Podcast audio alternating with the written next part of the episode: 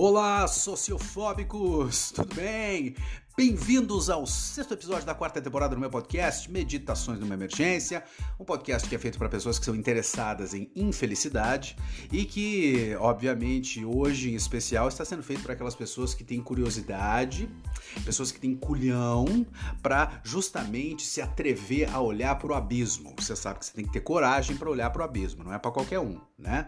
Então esse é um episódio um pouco tenso, deixe-me colocar aqui já os trigger warnings aqui para você, que é uma pessoa mais snowflake que é uma pessoa que assim, né, fica mais assim, deixa eu colocar isso já para você. Se você tem menos de 18 anos de idade, esse não é um episódio recomendado para você ouvir, tá bom?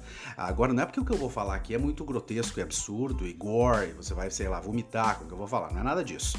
Mesmo porque se você passar 15 minutos em qualquer rede social, você vai ver coisa muito pior, né? Não é isso, é porque uma pessoa de menos de 18 anos de idade não vai se interessar, porque vai achar isso aqui chato que eu vou falar. Então não é para você tá? A pessoa de 18 anos de idade, geralmente, né, vamos cortar assim por baixo, é uma pessoa que tem o quê? Né? A pessoa, é, a, a construção dessa pessoa é feita do quê? É justamente feita, né, a idade mental do 18 anos de idade, a idade mental é 9, 8, né? E a inteligência emocional é justamente equivalente a de uma capivara. Então melhor não ouvir tá? Esse episódio é, no entanto, altamente recomendado para pessoas que são atraídas, que se sentem fascinadas pela ideia de gente que mata. Você que gosta, que sente tesão em consumir cultura de gente que mata outras pessoas. Não é mesmo? Então, nesse episódio, a gente vai tentar esmiuçar os dois lados: o do sujeito que mata os outros, né, os serial killers, que é o que a gente vai falar aqui hoje, e também da pessoa louca para consumir cultura de serial killer. O que, que isso quer dizer? Porque, olha, meu amigo. Falar sobre serial killer aqui é uma coisa, assim, imprescindível a gente fazer isso, isso porque essa temporada a gente está se debruçando em cima da, da, cultura popular, né, da cultura pop, então eles estão por toda parte, né, o serial killer, a ideia do serial killer está aí, né, no imaginário coletivo, a gente consome eles, inclusive, de uma maneira um pouco torta, né, porque justamente a gente acaba vendo esses sujeitos como uns animais, né, numa jaula, e a gente fica observando de longe, né? Observando de longe, mas sempre querendo saber um pouquinho mais, né? Para se chocar com os detalhes sórdidos, quem que ele matou, como que ele matou, esquartejou, ele comeu um pedaço da pessoa, ele escondeu no freezer, como é que é que funcionou isso, né? A gente fica louco para consumir esse tipo de detalhe. Por quê? Justamente para a gente poder ir dormir numa boa, né, meu amigo? Porque aí a gente pode dormir certo de que a gente é super ajustado que nós somos pessoas super bem resolvidas, como dizem esses idiotas por aí, né? E que nós estamos do lado do bem, né? Então a minha meta aqui hoje com esse episódio é fazer o quê? É justamente mostrar para você que você não está observando eles lá longe numa jaula. Você está na jaula com eles, amigo. Tá entendendo? Os desvios que levam esses sujeitos a se tornarem, né, esses perversos, psicopáticos, eles são desvios que poderiam ter acontecido contigo, passam muito perto de você. Vamos nos lembrar aqui que o diabo está nos detalhes, como diria o outro, hein? Olha aí. Então existe uma preocupação muito grande quando a gente vai falar sobre serial killer, que é justamente um medo de humanizar o serial killer. Eu me lembro agora de uma história aqui que, assim, há uns, alguns anos atrás, sei lá, uns 10 anos atrás, um escritor britânico estava escrevendo mais uma biografia do imbecil do Hitler. Né? E, e, e cogitou-se na época colocar na capa dessa biografia do Hitler uma foto do Hitler bebê. Né? E aí virou aquela coisa, a comunidade veio abaixo, porque não, você não pode colocar uma foto do Hitler bebê na biografia dele porque você vai humanizar o Hitler. Ou seja, você vai fazer parecer que o Hitler foi uma criança inocente. E a gente quer acreditar que o Hitler nunca deixou de ser um gênio do mal, né? Um capiroto, o próprio Satanás. Isso acontece muito com os serial killers. Não dá para falar muito da infância porque existe um medo de humanizá-los, que eu acho que é uma grande bobagem e é por isso que a psicanálise entra nessa jogada agora, porque é uma tarefa inglória, né, meu amigo? É uma tarefa inglória. Tentar explicar isso, né? É uma coisa difícil, porque o pessoal já fica meio assim, ah, mas você está dizendo que ele era bonzinho, então, entende? Esse pensamento justamente que eu falei ali da capivara. Então vamos tentar entender primeiro como é que funciona essa questão e a gente entra nos detalhes, né? De uma maneira bem didática, tentarei aqui. A gente tem que entender primeiro a definição do que é um serial killer, que é assim, é, matou três ou mais pessoas em momentos diferentes, em locais distintos, né? Que mais? É, com pouco tempo de resfriamento entre uma morte e outra, ele não tem nenhum tipo de relação com a vítima, isso é muito importante para definir o que é um serial killer, e o motivo da morte, né, do assassinato dessas pessoas, é justamente porque ele precisa, ele tem uma necessidade de exercer poder sobre a vítima. Então é justamente esse motivo, motivo é, primordial da, da, do assassinato, né, da, do desejo de matar o outro, que o serial killer vai nutrir, esse motivo é o que coloca a psicanálise nessa jogada. Porque o motivo do serial killer, como eu falei, que é exercer poder sobre a vítima que ele não conhece, ou seja, é um motivo altamente simbólico, né? Então, a psicanálise talvez seja justamente a corrente de pensamento certa para a gente analisar esse tipo de coisa. Né? O, o, termo serial killer surgiu ali nos anos 70, acho que todo mundo já sabe disso, mas vamos lá. Foi um sujeito chamado Robert uh, Ressler, que era um agente né, do Departamento Federal de Investigação norte-americano, o FBI, né, a gente conhece. Ele montou uma equipe justamente para estudar a psique desses assassinos, né? E, e, e, foi, foi estudar a psique deles justamente sentando com eles numa salinha para entrevistar. Um, um setting assim, bem analítico, inclusive, né? A gente senta na frente da pessoa e conversa com a pessoa. A pessoa fala o que ela quiser, que foi o que basicamente eles fizeram com esses assassinos. O Kessler foi esse sujeito que justamente cunhou o termo serial killers, embora isso seja um pouco é, controverso, porque tem uma outra corrente que diz que, na verdade, foi uma matéria do New York Times no começo dos anos 70 que usou esse termo serial killer pela primeira vez. Isso é irrelevante quem usou isso pela primeira vez. Você pode entender um pouco mais dessa história que eu tô colocando aqui para você, dessas entrevistas que eles fizeram com serial killers. Tem uma série, né, do Netflix chamado Mind Hunter, que é uma série meso verdade, mesmo ficção, né? Onde o ponto alto da série, a parte mais interessante da série é justamente o fato de que eles recriam essas entrevistas e essas partes são muito legais, né? Muito legais por quê? Né? Porque, meu amigo, eles fizeram um excelente trabalho em recriar as entrevistas para nos mostrar o despreparo daqueles agentes para entrevistar aqueles caras, que seria o sonho de qualquer psicanalista, você sentar na frente de um sujeito assim e poder conversar com ele e poder guiá-lo nessa conversa para descobrir informações. No entanto, na série a gente percebe, né, que os dois são muito toscos, né, os dois, os dois agentes do FBI, como pode se esperar, obviamente, é, é como se fosse a sua tia, aquela tia conservadora levasse o seu primo, né, aquele primo bem bunda mole, para a sala de entrevista com eles. Então eles ficam assim, ou se chocando ou, ou sabe, se apegando a moralismo. Mas desde dessas entrevistas na vida real, vai lá assistir a série se você curtiu. Tem umas coisas muito legais na série. David Fincher, que eu acho que produziu e dirigiu alguns episódios, tem muita coisa bacana ali, mas fica aquela coisa tosca mesmo do agente do FBI, bronco, sabe? Tá entendendo? E o outro que fica chorando quase o tempo inteiro. Mas enfim, é, dessas entrevistas a gente vai ter o quê? A gente vai ter né, um manual uh, diagnóstico né, uh, uh, e estatístico de transtornos mentais. Então eles, eles passam né, essa década conversando com esses caras e tem esse manual justamente que é, foi publicado só nos anos 80, né? É, ou seja, super recente. O nosso, a gente se debruçar para estudar esses indivíduos é uma coisa muito recente, porque até então tinha muito, como eu falei, medo de humanizá-los, né? Como eu coloquei ali no começo. Então esse cara, o wrestler mais o, o outro agente, mais uma outra psiquiatra, né? É, eles vão eh, construir um livro, vão escrever juntos, né? A três mãos né? No caso aqui, seis. É um livro, né? Muito interessante, é, chamado Transtorno de Personalidade Antissocial. Esse é o título em português, né? É, e aí nesse livro eles vão começar a fazer o que? Eles vão começar a estabelecer critérios padrões de comportamento em cima da ideia desse sujeito que eles cunharam o termo de serial killer. Quem é esse cara? O que, que acontece com esse cara? Né? Conduziram ali uma década de entrevistas para descobrir o que exatamente. Então eles vão cunhar e vão alencar esses padrões de comportamento. Então eles começam descobrindo uma coisa muito interessante para a época, como eu falei, anos, final dos anos 70, começo dos anos 80, quando eles publicam esse livro, é, que é justamente descobrir que existiu alguma coisa que quebrou nesses indivíduos na infância. Agora deixa eu colocar um contexto histórico para você da importância desses agentes do FBI, embora tenham sido extremamente toscos no começo, mas depois meio que pegaram o jeito, né? É, é, a importância deles terem cunhado justamente essa ideia de que algo aconteceu com esses indivíduos na infância. Tá? Tem uma coisa muito legal aqui para entender. Nessa época, amigo, você ficar falando que alguma coisa aconteceu com o sujeito na infância, que quebrou o sujeito e, e o fez se transformar, né, nessa pessoa que ele é hoje, era altamente debatida, né? A gente vivia um período histórico onde a psicanálise passava, né, por esse período assim onde todo mundo estava tentando é, levantar a hipótese de que o nosso amigo Sigmund Freud era um grande charlatão e que as teorias dele eram uma, bobagem, um absurdo a gente chama esse período de Freudian Wars, né, the Freud Wars, as guerras freudianas, né, justamente onde você tinha acadêmicos norte-americanos que estavam em cima dessa ideia de que não, não pode, isso é um absurdo, aquela coisa toda. Então, como a gente vem falar, e eles falam nesse manual, que o começo da, da construção da ideia de um serial killer começa na infância, foi altamente controverso. Outro ponto e um contexto histórico para a gente colocar aqui interessante também é que nos anos 80 a gente vivia com uma, uma coisa que a gente chamava, acho que eu já falei em outro episódio, chamada de Satanic Panic, ou seja,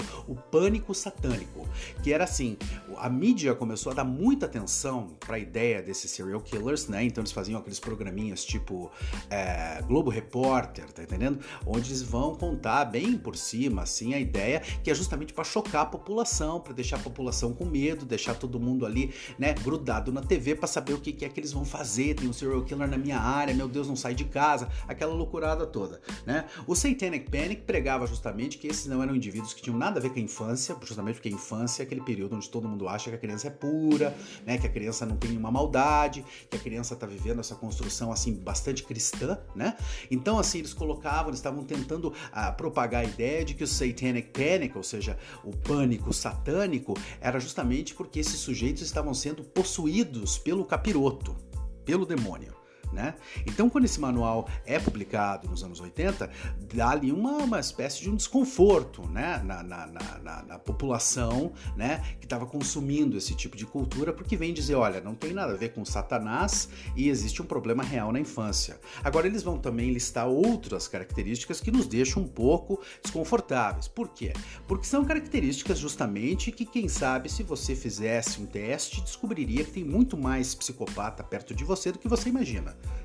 não é mesmo? Que é assim, ao sujeito que é, sofre agressões e agride os outros, né? Que machuca outras pessoas, tanto na infância, na adolescência, no começo da vida adulta, né? Tem que machucar, tem que brigar, tem que bater, né? Os animais também torturam os animais, machucam os animais, têm esse sentido de impulsividade, não conseguem planejar o próprio futuro, não conseguem medir consequências, não sentem remorso, ou seja, é, adoram culpar a vítima, né? E principalmente estão sempre emaranhados, presos numa ideia, né, de contar mentiras repetitivas. Então, assim, agressão e impulsividade, falta de habilidade de projetar o futuro, não sentir remorso, culpar a vítima e viver mentindo, obviamente nosso presidente é um psicopata, meu amigo. Tá entendendo? É uma questão complexa. Você também deve conhecer algum tipo de psicopata por aí, né? Porque essas características hoje em dia são muito mais visíveis, inclusive nas redes sociais, não é mesmo? Que a gente adora meter um pauzinho, não é mesmo? Então presta atenção nisso, né? Mas para entender, porque o problema de manual é esse. Quando você põe um manual para pessoa e tem lá 8 pontos, 10 pontos, 5 pontos, e aí o cara para na frente do paciente e fala assim: "Você tal coisa?" E a pessoa sim, aí marca um xizinho. Você não sei o quê? Sim, marca o xizinho. Aí se o cara chegar nos marcar os 5 pontos, dá o diagnóstico. Você é borderline, você é bipolar, você é não sei o quê.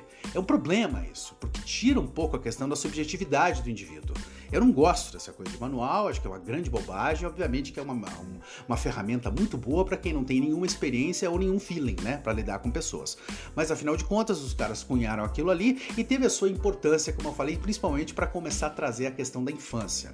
Então, para a gente entender isso de uma maneira um pouco mais está entendendo? Um pouco mais interessante, um pouco mais curiosa, a gente tem que tentar ver a ideia do serial killer pela lente freudiana não é? Que esse podcast é sobre isso, afinal de contas, né? Então, assim, vamos entender o que, que é. Porque a gente fala em serial killer, o que, que é um serial killer na psicanálise? É um perverso, tá? A estrutura psíquica do perverso é o que a gente tem que começar a entender como é que funciona. Agora, o perverso tem o seu extremo. O extremo do perverso é o que eu falei, um perverso psicopático. O serial killer é um perverso psicopático. Obviamente que eu estou falando perverso e talvez você não lembre o que, que isso significa, então o tio vai explicar de novo para ficar bem claro, tá? O Freud identificou lá no começo esses desvios de personalidade não é mesmo? São três. Ninguém escapa dos três, tá entendendo? Você pode ser um deles, não é mesmo? Você tem uma pessoa que é um neurótico, ou um psicótico, ou um perverso. A gente já falou bastante sobre neuróticos, somos todos, a grande maioria. Já falamos um pouco sobre os psicóticos. E hoje a gente vai se debruçar em cima da ideia do perverso, mas da ideia do perverso normal, se é que isso existe, e o perverso psicopático. Tá entendendo?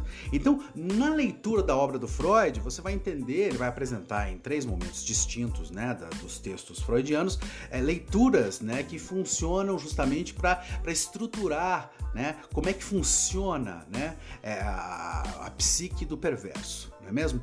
Mas para eu poder fazer isso de uma maneira que fique muito ilustrativa e clara para você, eu tenho que trazer, obviamente, um caso para explicar a ideia da psicanálise do que, é um perverso psicopático dentro desse arcabouço dos serial killers, dentro dessa construção do que é um serial killer. Eu vou puxar aqui um sujeito que, na minha opinião, é um dos mais interessantes, né, para a gente analisar. Não que suas atitudes tenham sido interessantes, obviamente que não, mas ele é muito interessante para ser, ser levado para análise, se é que a gente pode fazer isso com essa distância. Mas vamos lá, vamos tentar, né?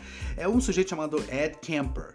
Né? Porque olha assim, quando a gente vai pensar no Ed Campbell, vai pensar em qualquer serial killer, cara, tem duas maneiras de você analisá-los, tá?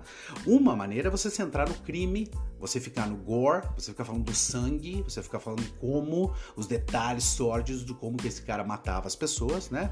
E a outra é justamente, né, você invadir a infância desse sujeito para procurar os, procurar os símbolos, né? os símbolos que estão por trás desses crimes dessa pessoa. O que, que levou esse sujeito a agir assim? Eu prefiro essa segunda porque acho mais interessante, obviamente, né? Que eu acho. Né? Então a gente vai analisar a vida do Ed Kemper por essa lente psicanalítica. Vamos lá, olha, é muito simples, eu vou ser muito breve aqui, porque não vou ficar também contando a história com todos os detalhes, tá? Mas ele é filho de, de dois. É, um, o pai é um ex-veterano da Segunda Guerra Mundial, condecorado com medalhas, era um herói, né, o pai. A mãe é uma coisa meio do lar, aquela coisa meio. uma mãe muito possessiva, uma mulher que se entregou a esse herói de guerra, mas se desapontou já nos primeiros anos de casamento porque percebeu que o herói, na verdade, não era tão herói assim, né? Aquela coisa meio polianesca de achar que tá casando com o príncipe e descobrir que o príncipe é um sapo. No caso, o sapo era um eletricista.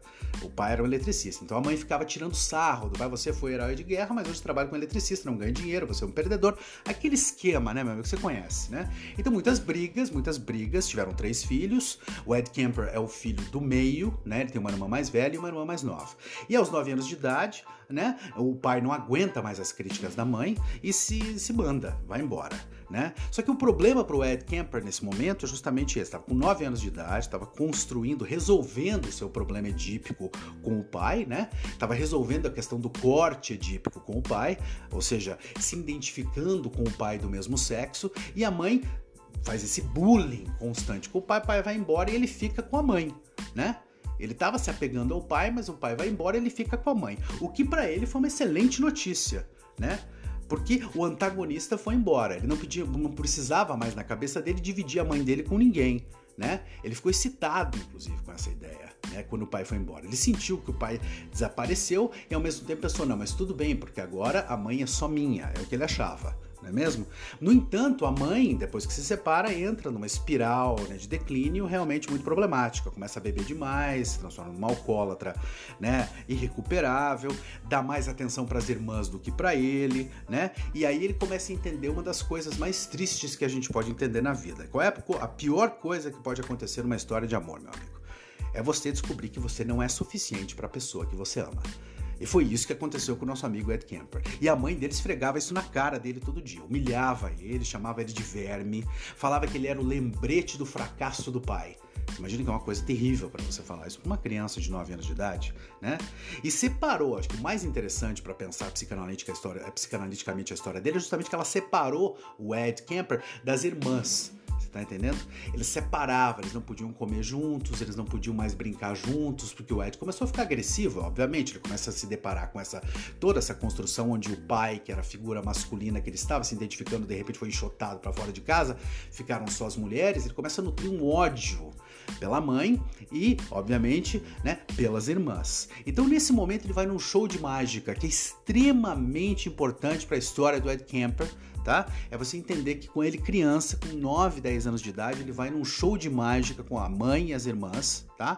Chega nesse show de mágica e tem uma daquelas guilhotinas montadas, tinha um mágico lá, onde é aquela coisa que você põe o assistente e corta a cabeça dela, faz de conta que tá cortando a cabeça dela, e daí a cabeça de, de, de é uma, uma espécie de máscara, né? Cai no balde e o mágico levanta a cabeça do balde e mostra para as crianças. Esse é o entretenimento ali, meu amigo, naquela época. Hoje em dia eu acho que não ia vingar, mas naquela época aquilo rolava, você tá entendendo? E ele foi nesse show e ficou extremamente chocado com a frieza do mágico em tirar a cabeça, que era uma cabeça de mentira, do balde e mostrar para todas as crianças em choque, em prantos, e ele chocadíssimo com aquilo, mas deu uma excitação nele aquilo, né? Ele com a mãe víbora do lado e as irmãs que não eram menos víboras. Então ele volta para casa e nos próximos meses começa a fazer coisas interessantes para a cabeça dele, para nós doentias. Ele começa a fazer o quê? A cortar a cabeça das bonecas da irmã, a irmã mais nova, não é mesmo? Ele começa a torturar o gato da família, porque ele achava que eles estavam dando mais atenção para o gato da família do que para ele. Então ele começa a torturar o gato, e em determinado momento mata o gato da família, tá entendendo? Corta a cabeça do gato da família e coloca na estante de casa para a mãe ver, justamente para chamar a atenção da mãe, essa mãe que vivia torturando o menino. Então você já tem aí um serial killer em construção, mas não é sem um motivo. Eu não estou dizendo que o motivo é válido, eu só estou dizendo que foi isso que ocorreu com o nosso amigo ali, Ed Kemper. Tá entendendo? A coisa mais, uma das coisas mais relevantes da infância dele, que o pessoal não fala muito, é justamente essa questão do show de mágica. E a outra questão é a questão seguinte: a mãe, eles tinham uma casa de dois andares, a mãe tinha o quarto dela no segundo andar junto com as irmãs. O Ed Kemper, no entanto, depois que começou a cortar a cabeça de boneca, a mãe simplesmente falou: Você não dorme mais no mesmo, no mesmo andar que a gente. Você, a, a cozinha da casa e a sala ficavam no, no, no térreo, né? Os quartos lá em cima, então a mãe e as irmãs iam para cima, e colocou o Ed Kemper para dormir no basement, no porão da casa. E aí, meu amigo, tinha um problema muito sério que a gente vai entrar nessas questões simbólicas das fantasias de uma criança. Porque ele ficava nesse basement que era escuro, tá entendendo? Tinha uma lâmpada só, um basement extremamente amplo, né? Ele ficava com uma lâmpada só, vivia sempre no breu. E no basement, você tem o quê? Você tem a caldeira né? O, o, o, heating, né? O central heating da casa ficava no base. Tem a caldeira ali para aquecer a casa toda. Então era extremamente quente e fazia um barulho danado quando se ligava, né? O heating da casa. Então ele falava, depois ele vai contar lá naquelas entrevistas para os caras do FBI, ele vai contar justamente isso. Olha, para mim era um, aquilo era um, era um parto, um inferno. Eu vivia no inferno. Eu ia, eu ia para aquele lugar escuro quente, que fazia barulhos a noite toda. Você sabe que barulho para criança é um problema muito sério, porque elas começam a associar né, com coisas fantasmagóricas, né, so, uh, uh, supernatural, né, sobrenaturais.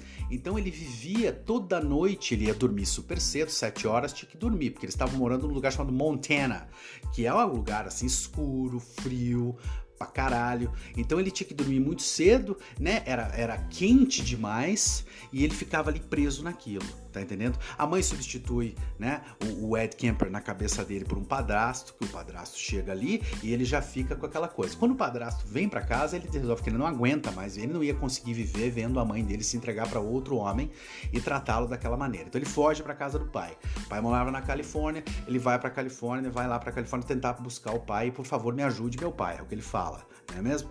E aquela coisa, o pai já tinha casado de novo, casou com uma mulher que tinha um filho do primeiro casamento que tinha a mesma idade dele. E o pai falou: não, vamos dar uma chance ao menino Ed, fica aqui com a gente e tal. O problema é o seguinte, né, cara? É, não era muito fácil viver com Ed Kemper nesse momento, que agora ele rivalizava com a madrasta entende? Então ele ficou naquela coisa com a madrasta. E a madrasta ficava um pouco assim, porque eu vi umas histórias dele, e toda vez que ela passava para ir num cômodo, ele seguia ela, ficava andando atrás dela né? Ele ali perto já quase dos 15 anos de idade.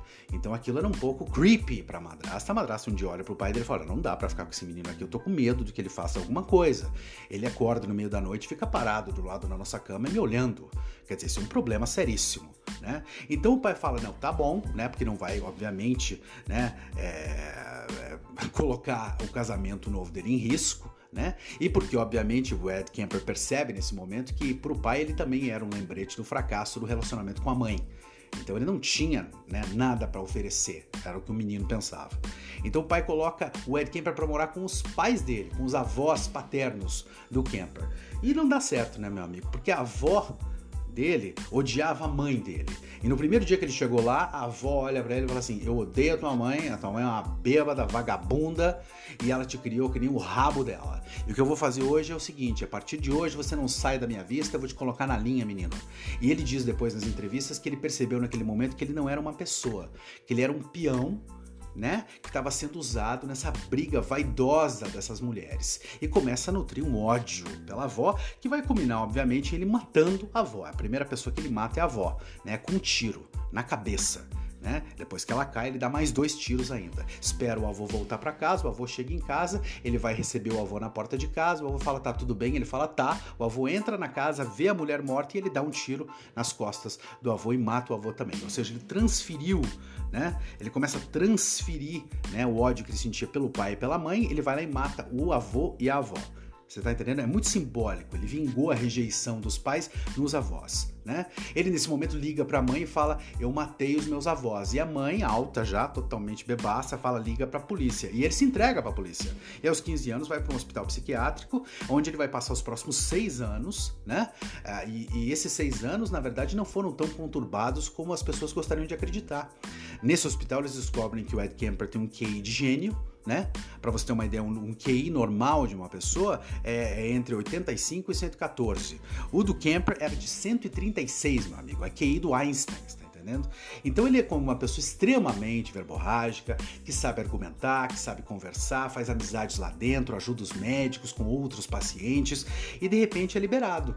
Os caras falam, olha, eu acho que ele não apresenta mais nenhuma, nenhum perigo para a sociedade. Porque na época, né, a gente está falando ali dessa época, que é um período de 60 para 70, é um período extremamente complexo, porque justamente as doenças mentais eram vistas com outros olhos, né, e esses hospitais eram muito mais livres, né, do que a gente imagina.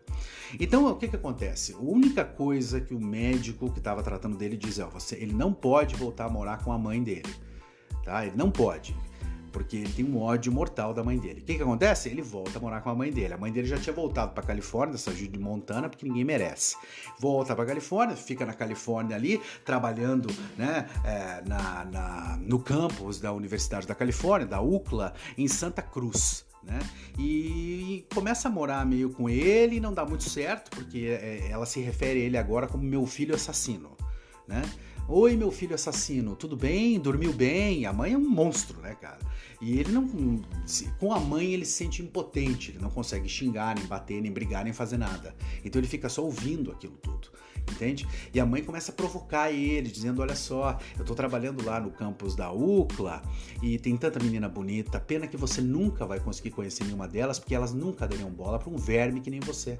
Principalmente agora que você é um assassino.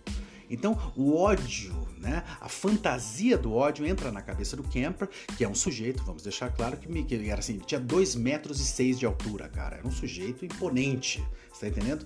Ele vai morar com um roommate, vai ajudar, um, é, vai, vai, arrumar um colega de quarto, que não aguenta morar com a mãe, e começa o primeiro spree, a primeira onda de assassinatos depois dos avós.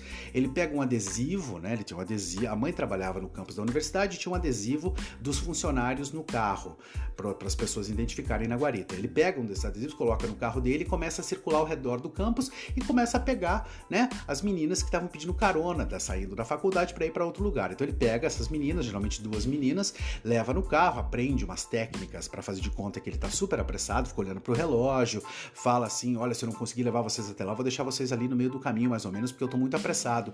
E no meio do caminho, toma um shortcut, vai para um cantinho ali, estaciona o carro, estrangula as meninas, corta as cabeças das meninas, aí começa essa fantasia, corta as cabeças como ele viu no show, como ele fazia com as bonecas da irmã, né? E começa a desmembrar esses corpos, colocar no porta-mala, levar para casa dele, né? Levava para o quarto, deixava ali, ele ficava olhando para os corpos depois que os corpos estavam esquartejados, ele conversava com as cabeças, as cabeças dessas meninas que ele nunca poderia ter. Você está entendendo mais ou menos, né? Ele dizia que a cabeça era um troféu para ele. Né? A cabeça é tudo, ele disse numa entrevista. Tanto que o suicida, quando se mata, dá um tiro na cabeça. Né? A cabeça é tudo, o corpo é só uma coisa, ele dizia, não é mesmo?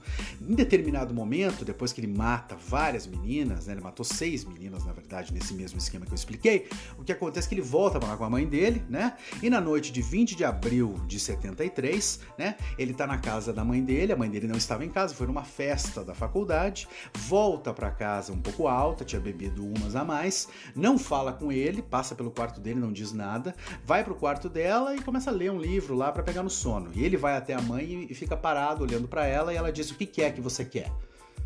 Aposto que vai querer passar a noite inteira conversando comigo. Eu não quero conversar com você. E ele fala: Não, tudo bem, mãe, eu vou dormir. Boa noite. Certo? Ele espera quatro horas na madrugada, no alto da madrugada, ele vai até o quarto da mãe com um martelo, dá uma martelada na cabeça da mãe, mata ela no sono. Isso era muito importante para ele, que ela não tivesse acordada, porque ele dizia que se ela falasse com ele, ele não teria coragem de fazer o que ele fez. Então ela mata ela com uma martelada, pega um serrote, certo? Corta a cabeça da mãe, certo? E o que, que ele faz? Ele lembra de uma coisa que a mãe dele tinha dito para ele quando ele era menino ainda, certo? Antes dele ir morar lá com o pai. Ela dizia para ele o seguinte: por conta de você, seu verme, eu nunca mais consegui transar com ninguém. Eu não sou mais uma mulher atraente, eu não consigo fazer sexo mais. Você me impediu até disso. E nesse momento onde ele mata a mãe e corta a cabeça dela, ele faz sexo com a cabeça da mãe dele. Você tá entendendo? E aí depois que ele faz isso, ele coloca a cabeça numa estante de casa e diz para ela: "Pronto, agora você fez sexo". Você tá entendendo o tamanho da questão aqui, meu amigo? Né? Então ele ainda, depois que mata a mãe, convida uma amiga da mãe que ele sentia muitos ciúmes, que era vizinha, para ir até lá para jantar no meio da madrugada. E a mulher vai porque achou que aconteceu alguma coisa. E chega lá, ele mata ela também, corta a cabeça dela também, enterra no quintal, né? E foge. E quando ele tá no meio da fuga, ele se dá conta de uma coisa: peraí, mas eu não quero mais matar ninguém. Ou seja, né? Todas as meninas que ele matou antes disso eram uma espécie de ensaio mórbido pro que ele precisava fazer na cabeça dele. Que era o quê? Era cortar a cabeça da mãe, era matar a mãe, era fazer a mãe parar de falar. Você tá entendendo, meu amigo? Né? Então, é, é, claro que nada do que ele fez se justifica, mas existe uma lógica bizarra por trás disso e é essa lógica bizarra que eu quero explicar para vocês aqui agora, para a gente tentar entender o que, que leva uma pessoa a fazer isso, levando em conta todos os elementos simbólicos que tem nessa história, não é mesmo? Então, o Ed Kemper é o que? Ele é um perverso psicopático, como eu falei, é como Freud definiria ele, né? Porque na neurose, pensa na neurose, neurose é o que? É o negativo da perversão, meu amigo tá? Por quê? Porque está baseado justamente na ideia de que a sexualidade infantil ela é perverso poliforma, é assim que Freud colocava. Agora esses termos eu sei, mas eu vou explicar, calma, né? Então a sexualidade infantil para o Freud era perverso poliforma. O que, que significa isso? Significa que nos primeiros anos de vida a gratificação sexual ela vem de diversas fontes. Qualquer objeto para uma criança dá prazer. A estimulação não é limitada aos órgãos genitais da criança. Todo o corpo é suscetível. Todo o corpo é suscetível à gratificação. Né? Então, o bebê, a criança, consegue sentir prazer de maneiras diferentes, maneiras afastadas das maneiras normais que um adulto teria, né? Tanto que o Freud falava que toda criança é bissexual, né? Então, assim, na neurose, vamos dividir. O neurótico, meu amigo, a organização da vida sexual dele depois que ele cresce é coito genital, certo? Genital. Já num perverso, a corrente é pré-genital. Essa é a corrente que impera. Né? Portanto, o perverso, também chamado muitas vezes de invertido, né? ele fica fixado né? Eh, nesse estágio pré-genital da organização libidinal. Você está entendendo? Então, o perverso ele cresce e ao invés de simplesmente se entregar para o coito genital, ele fica com essa sensação de que todo objeto pode causar prazer, de que ele vai usar maneiras diferentes de sentir prazer, que ele vai se afastar das normas, né, da sociedade, da época e de qualquer outra época. Você está entendendo? O, o, perverso ele não se sujeita a essas forças que dominam o neurótico, né? Ele faz o que? Ele põe em prática né, as fantasias pré-genitais dele certo? E ele faz ainda delas, né? O mais interessante para pensar é que essas fantasias pré-genitais do perverso, elas, elas justamente são o centro da vida sexual dele. O Freud falava uma coisa interessantíssima, que o perverso é tudo que o neurótico almeja ser, mas não se permite. Por quê? Porque o perverso não se limita. Certo? O Freud ainda vai explicar o perverso, essa, essa construção né, do perverso de outras maneiras, né? Vai colocar, por exemplo, o perverso, a associação do perverso com o complexo de Édipo, né? Essas dinâmicas de identificação, né? Num texto lindíssimo chamado Bate-se numa criança, Bate-se numa criança. É um texto de 1919, se não me engano, que é muito importante para a gente entender a formação da psique do perverso. Nesse, nesse texto, Freud vai discorrer sobre o quê? Ele vai falar sobre a complexidade das fantasias infantis, que justamente as pessoas mais velhas não entendem. O adulto não entende quão complexo é a construção da fantasia infantil. Tá entendendo? Os processos de identificação, os processos simbólicos na vida de uma criança, né? A vivência infantil que permanece na psique do indivíduo à medida que ele vai crescendo, ou seja, a gente está falando de resquícios simbólicos. Na história do Ed Kemper tá cheio disso, como você já consegue fazer aí ligar os seus pontos, né? O, o, você consegue perceber que a criança percebe que ela consegue gozar o gozo do outro se ela justamente utilizar essa identificação de fantasia. E é num texto muito emblemático de 1927, né, a organização genital infantil, né, é onde o Freud vai colocar também a respeito dos perversos algo extremamente relevante, extremamente relevante, tá? Que é o que? Os mecanismos de recusa da castração para entender a perversão. Ou seja, o perverso ele recusa o, o, o castrador, ele não quer ser castrado tá? Ele, ele vai recusar isso e vai sustentar a ilusão e alimentar um desejo inconsciente disso, certo? Então ele sempre vai ficar preso nesse estágio. Qual é o estágio? Da trama edípica que não se resolve, a confusão dos papéis sexuais, né? Tem um texto muito bacana do Freud que explica isso muito bem, que é justamente fetichismo, né? O, texto, um texto de 27, se não engano, também, é, que é justamente para a gente entender melhor o perverso, é muito importante para pensar nessa ideia do serial killer, né? Ah, onde ele vai colocar que o menino, o fetiche do menino é justamente ele substituir o pênis, né? O que tecnicamente é uma bela notícia para o perverso, porque ele consegue relaxar dessa ameaça de castração contínua, né? O, o papel do fetiche é justamente fazer o papel de protetor né? E o fetiche, por sua vez, começa a ser essencial para que o perverso consiga gozar.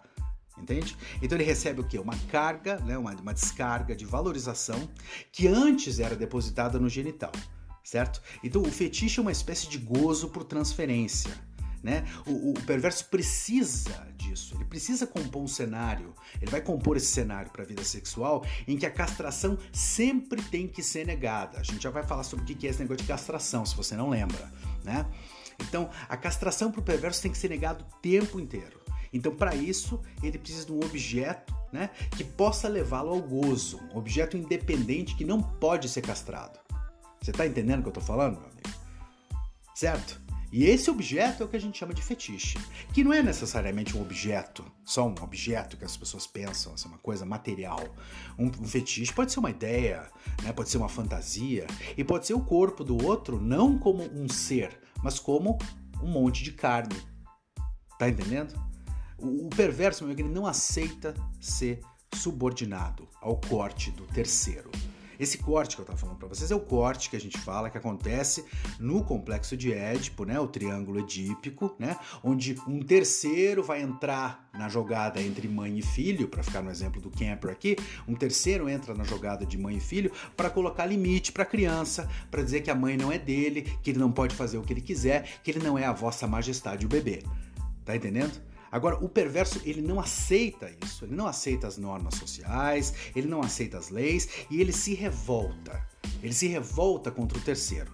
E ele se alimenta, esse é o primeiro grande ódio e raiva dele. Ele se alimenta né, dessa raiva do, do cara que quer colocar limite para ele, né? Da pessoa que é essa figura do castrador, que não precisa ser um cara, pode ser qualquer outra pessoa, né? Mas é, que, que vai querer podar ele. Né? E porque o perverso não tem nenhuma lei internalizada, né? o superego nunca se desenvolveu, porque a gente sabe que o superego, que é essa instância que controla a gente, que põe censura, que faz a gente sentir culpa, essa, essa, essa instância vai surgir a partir do corte.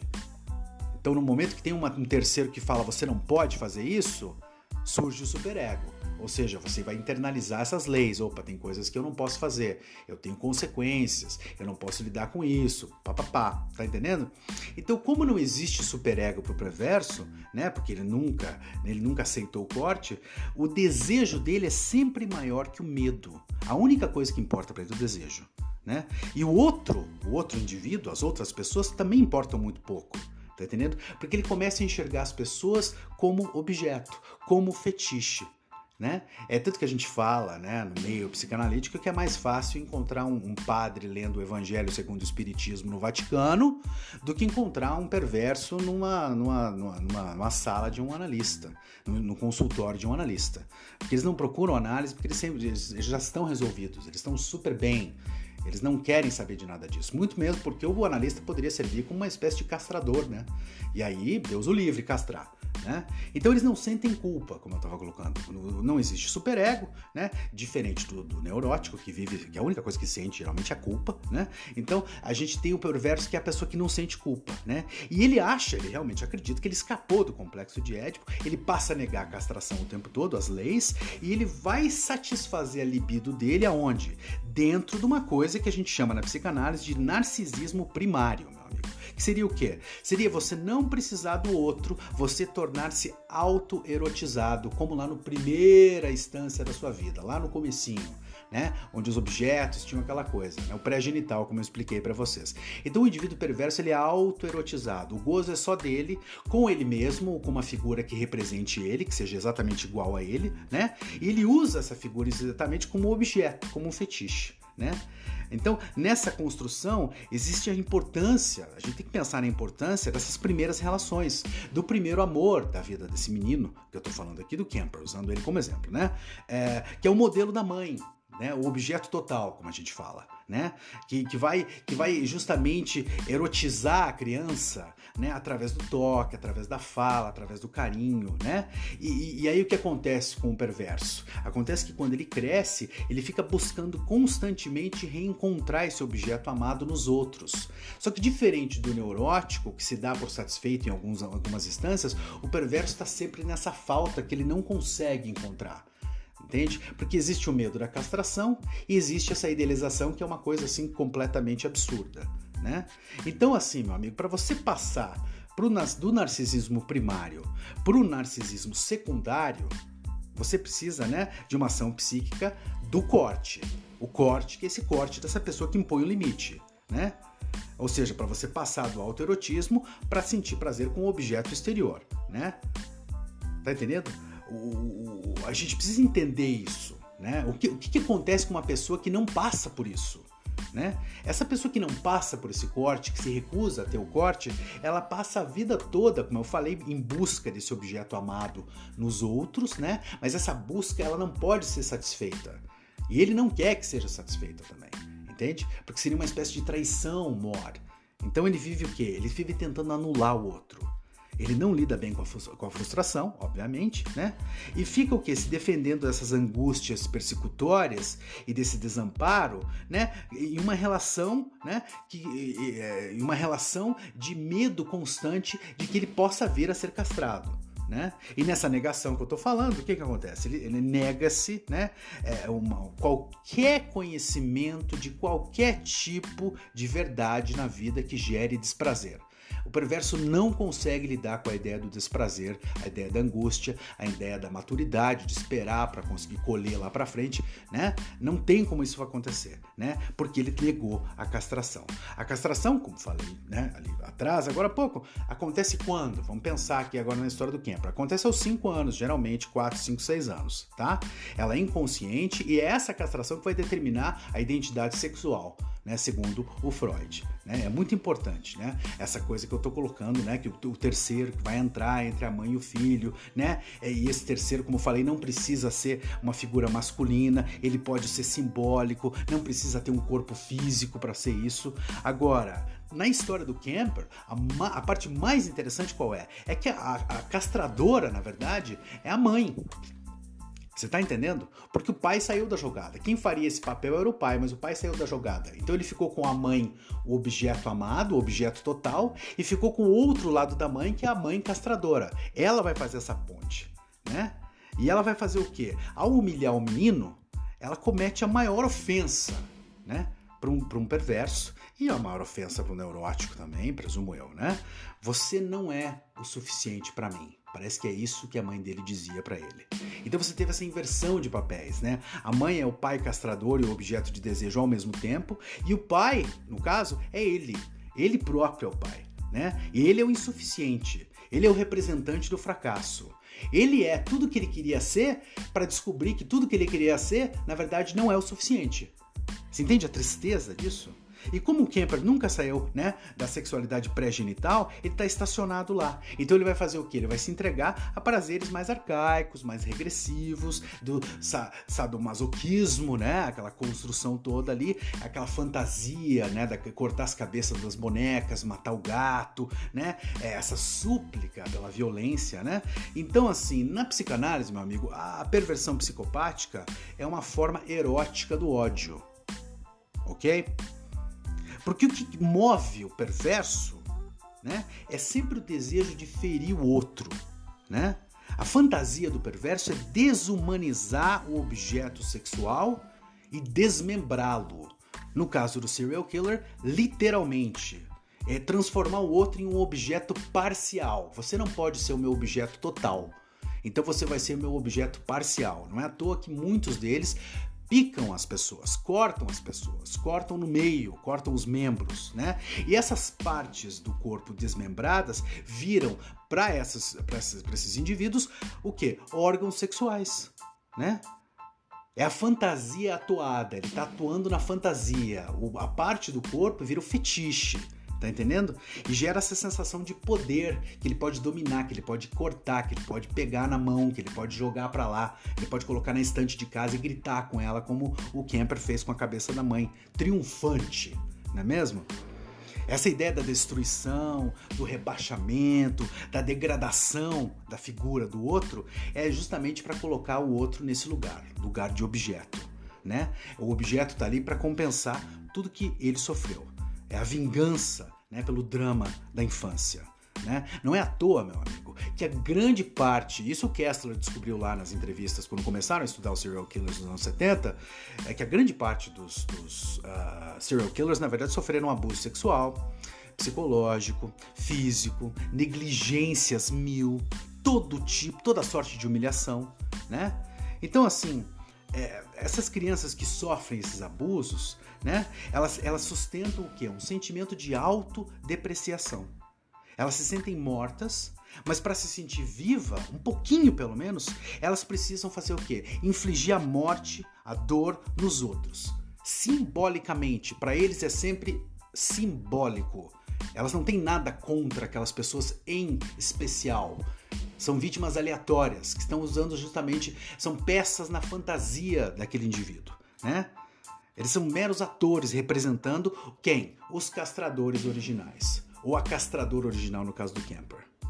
Eu me lembro que no episódio da, da, da segunda temporada, chamado Urso Polar, na, um Urso Polar numa loja de porcelana, eu trouxe né, essa analogia do, do que, que é o trauma para um neurótico.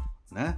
O trauma seria um urso, né, que fica preso num quartinho, coberto de estantes, né, as paredes todas com estantes, e as estantes estão cobertas de porcelana, né, do chão ao teto. E toda vez que um gatilho é acionado, ou seja, toda vez que algo remete ao trauma, remete né, a pessoa a sentir aquela sensação do trauma, o urso que está preso dentro do quartinho começa a se mexer começa a quebrar tudo não é mesmo? Isso pode ser conscientemente ou inconscientemente, né? Então o urso se mexe, quebra tudo. As porcelanas, naquela minha analogia, significavam o quê? Justamente os relacionamentos sociais, familiares, amorosos, né? O amor próprio, o respeito próprio, que se quebra. Quando o sujeito lembra do trauma, o trauma se mexe, o trauma como esse urso polar, se mexe dentro desse quarto e começa a quebrar tudo. E é uma analogia poderosa, vamos colocar assim, né? É muito fácil da gente se identificar com isso, porque o trauma funciona mesmo assim, né? Agora, eu queria trazer essa analogia de novo para o debate para explicar como é que essa analogia se dá quando a gente fala do que? Do perverso psicopático. Porque sofre uma alteração. Tá entendendo? Olha só, a porta blindada, né, no quartinho do neurótico, o quartinho do neurótico com o urso polar lá dentro, tem uma porta blindada que impede esse urso de sair. Essa porta blindada é o superego. Essa porta blindada é uma instância psíquica que começou a partir da castração. A partir do momento que alguém olhou para o neurótico e falou: você não pode tudo.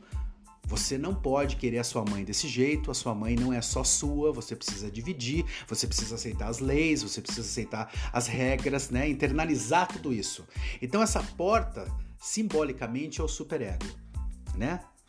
Ele faz com que ele fique preso ali, né? Aonde ele vai fazer o quê? Ele faz mais mal a si mesmo e as pessoas em volta do que aos outros, os outros lá de fora, os outros estranhos. O neurótico se prejudica, sempre muito mais a si mesmo, mas consegue fazer um estrago grande nos relacionamentos, como eu falei, não é mesmo? Então a gente tem essa construção do urso polar numa ideia de um trauma neurótico. Já no perverso, não tem porta, meu amigo, porque o perverso não sofreu a castração, então ele não tem superego. Então ele está naquele quartinho, certo? Ele não está preso. Quando tem o gatilho, ele se mexe, ele pode quebrar tudo que está lá dentro, sim, mas ele pode sair. Você está entendendo? E quando ele, ele, ele sai depois de quebrar tudo que está dentro já, entende? Ele vai quebrar o que ele encontrar pela frente.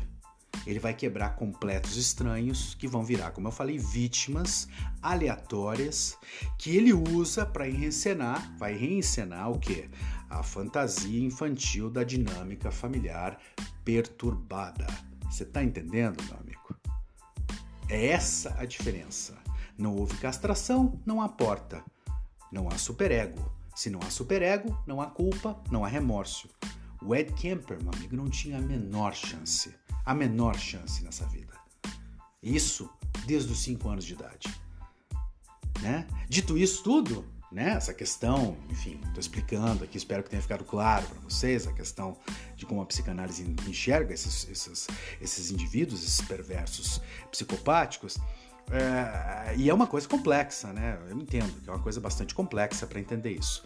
Então, quando a gente entende que tem algo muito complexo nisso, a gente também vai compreender que existe algo muito errado com uma sociedade que eleva sujeitos como o Camper, como o Ted Bundy, como o Charles Manson, né? Como o, o Jeffrey Dahmer, você tá entendendo?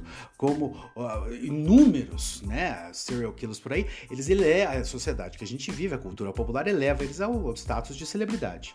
Né? E vai fazer o quê? Vai glorificar o horror dos atos dessas pessoas sem explicar nada, porque não se explica nada. Para você ter uma ideia, eu vou deixar um claro uma coisa aqui para você. Agora no dia 21 de janeiro de. de desculpa, é, foi, não, não foi no dia 21, foi no dia 15, agora é, de janeiro passado. É, saiu uma espécie de censo, né, com os números de podcasts no mundo, episódios, aquela coisa toda, tá? Então é pra gente ter uma ideia mais ou menos dos números. A gente tem quantos podcasts em, em, em atividade hoje? 1 milhão 750 mil podcasts. São 43 mil episódios por dia são uploaded. Você tá entendendo? 43 mil episódios por dia. É episódio pra caralho, meu amigo. 1 milhão e 650 mil podcasts é podcast pra cacete. Agora, olha só que a gente descobre com esse censo. Mais da metade dos podcasts sendo feitos são sobre serial killers. E dessa metade, mais da metade se resume a contar superficialmente a vida pré-assassinatos desses indivíduos. Vai contar a infância deles bem rapidinho para não ter muito problema e vai direto focar no sangue, no sórdido, no grotesco, no gore. Ou seja, os podcasts de serial killer vão fazer o que? Seguir a mesma dinâmica daquilo que a gente já falou, que é o culto à celebridade, né? Ou seja, o que, que leva esse povo a consumir essa cultura de serial killer dessa maneira? Porque tá por toda parte.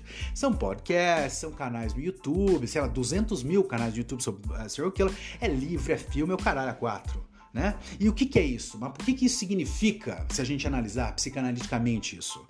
É um movimento inconsciente dessas pessoas, né? De assistir alguém realizar os atos perversos que o neurótico alimenta, o neurótico alimenta esses, esses desejos, mas ele não consegue admitir e nem tem culhão para fazer. Né? Então ele fica com, consumindo esse tipo de cultura para poder fazer o quê? Se gozar um pouquinho com aquilo tudo, né? Mas em seguida presenciar a queda do sujeito, que são presos, são executados, morrem, aquela coisa toda, né? Isso faz o quê? Faz o sujeito se sentir bem. Por quê? Porque alimenta a repressão inconsciente desse sujeito. Né? A, mensagem por trás não é nenhum segredo. A mensagem por trás do culto aos serial killers é simples. Quem dá voz aos demônios, né, se dá mal. É melhor a gente assistir isso de longe, né? Validar o quanto nós somos normais em comparação a esses doentes, né? E como nós estamos bem. Né? E muita gente falaria, mas isso é bom, né? Porque é melhor assistir a história de um cara que matou um monte de gente do que sair e matar um monte de gente. Isso parece muito bom. Né? Mas a gente entende que tem uma diferença na construção de que é um neurótico e que é um perverso. O neurótico não consegue fazer isso. Você tá entendendo? Então o problema né, é o seguinte: o problema é que uma sociedade fascinada por serial killer é uma sociedade que fica constantemente tentando entender o que, que é viver uma vida sem culpa. O sujeito fascinado por serial killer, ele enxerga no serial killer uma espécie de modelo, inconscientemente, uma espécie de modelo do que ele gostaria de fazer e do que é viver uma vida sem sentir culpa. Porque, como eu falei, o neurótico só sente culpa. Então o serial killer é esse bichinho que ele fica vendo e pensando assim, ai que horror, né? Mas no fundo é, nossa, como seria bom, né, se eu pudesse fazer o que eu quisesse sem culpa. Lembra o que o Freud colocou? O perverso é tudo aquilo que o neurótico almeja ser, mas não se permite né? Meu amigo, no final do dia, a maioria de nós não decapitou ninguém, mas, mas, gozar com esse tipo de atrocidade, né, dos perversos, é o testamento de que a gente gostaria. Mas vivemos assolados pelo quê? Pela culpa. E viver assolado pela culpa, amigão, também é um tipo de patologia. Então é o seguinte, da próxima vez, meu amigo, que você se deparar com uma história de um serial killer, lembre-se: antes do monstro terrível havia uma criança. E a história dessa criança importa. Não para você ficar com peninha dele depois. Não para você ficar, ai, pobrezinho, olha o que aconteceu. Não é para nada disso. É só para você entender de uma vez por todas os atos, os resquícios simbólicos, as fantasias da infância falam alto e mexem com a gente, influenciam a vida adulta de uma maneira que as pessoas não querem acreditar e não querem aceitar, né? É simples, né? como diria o nosso querido El Bigodon, né? O Nietzsche, né? Quando você olha para o abismo, o abismo olha de volta para você. Então, da próxima vez que você olhar para o abismo e o abismo olhar de volta para você, Tenta escutar o que, que o abismo tem para dizer. Talvez você aprenda alguma coisa. Ok? Então é isso, muito bem. Né? Bacana, temos aí o final desse sexto episódio. Espero que vocês tenham curtido, né? Então, muito bem, teremos aqui por hoje. Vamos terminar ah, o próximo episódio, o sétimo episódio. Estamos caminhando para os últimos episódios dessa, dessa quarta temporada.